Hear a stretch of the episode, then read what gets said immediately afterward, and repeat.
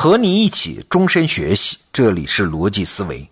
今天的内容啊，还是来自于得到 APP 的付费课程，万维刚老师的精英日课。你肯定听说过一个词儿嘛，叫蝴蝶效应啊，形容的是一件微小的事情，但是结果呢，可能会带来很大的风险。但是万维刚老师说，当人们在谈论蝴蝶效应的时候，基本上都说错了。哎，这是为啥呢？我们一起来听听万维刚老师的讲解。你好，欢迎来到万维刚精英日课。蝴蝶效应是人们经常谈论的一个科学典故，说的是巴西的一只蝴蝶振动翅膀，有可能在几周之后，在美国的德克萨斯州导致一场飓风。人们经常用蝴蝶效应来形容微小的事情可能带来很大的影响。而这一讲，我想说的是，当人们谈论蝴蝶效应的时候，基本上说错了。而这个认知错误，更体现了一个重要的观念错误。咱们先来说说蝴蝶效应是怎么来的。一九六一年，美国数学家爱德华·洛伦兹他在用计算机模拟天气变化的时候，发现一个有意思的现象。我们知道，计算机模拟都有输入的参数和输出的结果。本来有一个输入参数的数值应该是零点五零六幺二七，在一次模拟中，洛伦兹为了省事儿，就给这个数字来了一个四舍五入，用零点五零六代替。其实我们平时工作中也经常这么干了，因为误差不到万分之二，这个应该不会有问题吧？但是洛伦兹发现，计算机输出的结果不是相差万分之二，也不是相差百分之二，也不是相差百分之二十，而是变成了一个完全不同的天气状况。这就相当于说，你测量某地大气压数值，如果有万分之二的误差，你预测出来的天气就从晴天变成下雨了。这是一个让人绝望的发现。如果是这样的话，请问谁能保证测量的参数都无比准确呢？那所谓的天气预测还有什么意义呢？不过，数学家们可不是第一次遇到这种情况。数学家早就知道，对于非线性系统，结果有时候就是会对初始值非常敏感，也就是初始值差一点点，结果就会相差很大。这个也是混沌这个概念的起源。比如著名的三体问题就是一个非线性系统。三个临近的星球在引力作用下会如何运动？开始的位置差一点点，后面的结果就会非常不一样。而反过来说，线性系统就简单了，输入差一点，输出也差一点。洛伦兹有感于非线性系统这个性质实在不太好对付，就打了一个夸张的比方，说这简直就是巴西的一只蝴蝶扇动翅膀，而带来了德克萨斯州的一场飓风啊。请注意，洛伦兹说的只是一个夸张的比喻而已。蝴蝶不会导致飓风，非线性系统并不是完全不可控的系统。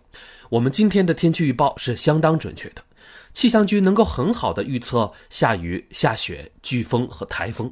气象局是通过卫星云图和地面气象数据的观测来预测天气，他们并不需要关注地球上的所有蝴蝶。事实上，他们根本就不考虑蝴蝶的事儿。洛伦兹当初可能正好用了一个特别敏感的模型。事实上，并不是所有的非线性系统对所有的输入参数都那么敏感。天气系统并不是一个特别夸张的变化多端的系统。人们经常会把股市描写成混沌系统，有些看起来很无害的小波动，也有可能带来股市比较大的波动。但是小波动不会导致像股灾一类的大事件。人们经常用蝴蝶效应形容小事儿导致了大事儿。但是这个观念是错误的。如果你对“导致”这个动词的理解跟我一样，那我就要说服你，小事儿不会导致大事儿。首先，我们先来看看什么是导致。点击文稿，你可以看到一张图，这张图大概就是人们心目中蝴蝶效应的一个形象写照。从小到大的一堆多米诺骨牌摆在一起，最大的一块有一个人那么大，而最小的一块呢，比人的指甲盖还小，只能用镊子来拿。放倒最小的一块骨牌，就会连锁反应，最终把最大的一块也推倒。这个不就是蝴蝶效应吗？这个不就是小骨牌导致了大骨牌的倒下吗？我的回答是不是？是这些骨牌的排列方式导致了大骨牌的倒下。这是一个极其危险的系统。就算是最小的骨牌不倒，中间的任何一个骨牌倒下，都会导致后面所有的骨牌倒下啊。如果要追责的话，你要问的不是谁推倒了最小的骨牌，最小的骨牌有权做他想做的事情。你应该问的是，是谁把骨牌排列成这个样子？这就好比说，你把一堆炸药放在一起，那只要一个火星就能引起爆炸。那如果真的爆炸了，你不应该埋怨那个火星啊，你应该反思的是，为什么炸药这么危险的东西不好好管理呢？火星是总会来的，小骨牌总要倒下，蝴蝶总要振动翅膀。你应该怪的是系统，而不是导火索。好，那我们要问，什么样的系统容易出危险呢？一九七九年，美国宾夕法尼亚州的三里岛核电站发生了一次严重的反应堆熔毁事故。事故并没有造成直接或者间接的人员伤亡，但是光清理费就用了十亿美元。当时，美国请了一位叫做查尔斯·佩罗的社会学家，帮着分析事故原因。佩罗的研究从此改变了人们对大事故的看法。跟一般公众的观点相反。核电站其实是一种非常不容易出毛病的东西。切尔诺贝利核电站是完全没经验的设计，才出了那么大的灾难。三里岛核电站是老式的设计，安全性跟今天的新型核电站不能比。但是就是这样，它也没那么容易出问题。佩罗发现，三里岛事故是由三个原因同时起作用而导致的。第一个原因是反应堆有一个集水系统，在正常的情况下应该供水。但是当时出现故障，没有供水。本来这个可能性在设计方案中就已经考虑到了。还有两个备用系统可以自动供水，但是不巧的是，备用系统在之前维护的时候被关闭了，没有按规定打开。第二个原因，因为没有水，反应堆温度就上升。这时候有一个泄压阀就会自动开启来降低温度。等到温度降下来之后呢，按理说这个泄压阀就应该自动关闭，但是因为故障它没有关上，所以导致反应堆的冷却剂往外流。第三个原因是，如果工作人员能够正确判断发生了什么，也能立即采取有效的措施。可是工作人员看到的指示灯是显示泄压阀已经关闭了。这是因为指示灯的设计是显示是否已经命令泄压阀关闭，而不是显示泄压阀的真实状态。工作人员被误导了。你看，这三件事只要有一件不发生，大事故就不会发生。英文有一个词叫“完美风暴 ”（perfect storm），意思是好几个因素恰好在一起发生了，导致了一个剧烈的后果。三里岛核事故就是一场完美风暴。那请问，在这个事故里，谁是蝴蝶呢？人们应该指责谁呢？人们的本能反应是指责那些当时负责操作的工作人员，但是三件事是在十三秒之内发生的，工作人员根本来不及反应。佩罗说：“我们真正应该指责的是系统。”从三里岛事故出发，佩罗总结，现代几乎所有的重大事故，包括像飞机坠毁、化工厂爆炸等等，都有两个共同特征。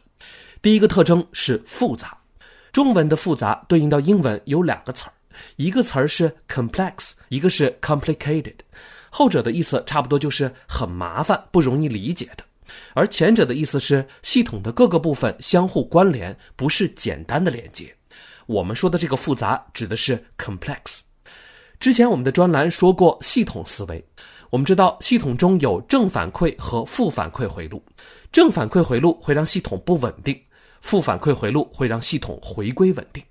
核电站这种系统实在太复杂了，其中有各种反馈回路，有些部分之间的关联还是隐蔽的，可能设计者都想不到。那么，如果有一个正反馈关联回路是你没想到的，它在事故中开启了，就会很麻烦。这是第一个特征，复杂。第二个特征是紧致耦合。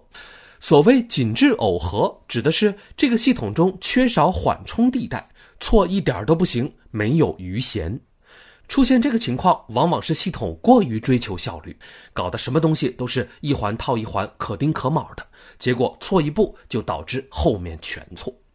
比如桥梁就是一个不复杂、耦合也不紧的系统，哪一个桥墩出了问题，不至于马上波及其他的桥墩，大桥对付着还能用一段时间。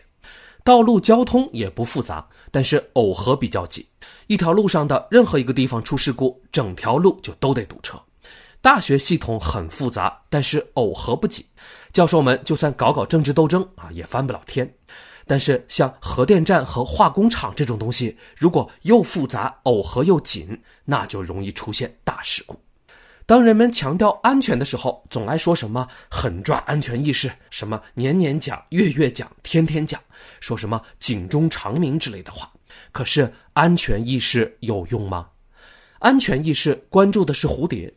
如果飓风真的是由蝴蝶引起的，那你确实应该好好教育蝴蝶们，不要随便震动翅膀。如果事故真的是因为工作人员的疏忽，那你就应该天天给员工讲安全意识。其实天天讲是个不好的教育方法，重复的信息会被人脑自动忽略。如果一个烟雾报警器就有事儿没事儿，动不动就叫，你会直接把它关掉。更重要的是，真正的大事故不是蝴蝶引起的，我们需要的不是安全意识，而是安全系统。经常和蝴蝶效应共同出现的一句话是“某某无小事儿”，这个也是一个错误的观念。无小事儿等于无大事儿。如果一个领导只会笼统地说这个很复杂呀，这个很重要啊，千里之堤毁于蚁穴，核电站无小事儿，我认为这个领导啥也不懂。做事儿得善于分清轻重缓急，敢于忽略小事儿，你才能做好大事儿。把系统搞好了，有缓冲区，有余弦，有稳定回路，我们就可以有恃无恐。反过来说，如果系统不行，人就算整天战战兢兢，也难保不出事儿。凡夫为果，菩萨为因。有现代化管理知识的人，还要再加一句：佛为系统。好，这就是今天日课的全部内容。今日课，祝你每天都有收获。好，内容听完了，我是罗胖。万维刚老师的精英日课是得到 APP 目前唯一一个每天都在更新的年度课程啊，已经开设到了第三季，有累计三十万的读者每天跟随。那你现在在得到 APP 的首页搜索“精英日课”四个字，就可以看到万老师三季的课程，推荐你也加入学习。好，罗胖精选，咱们明天见。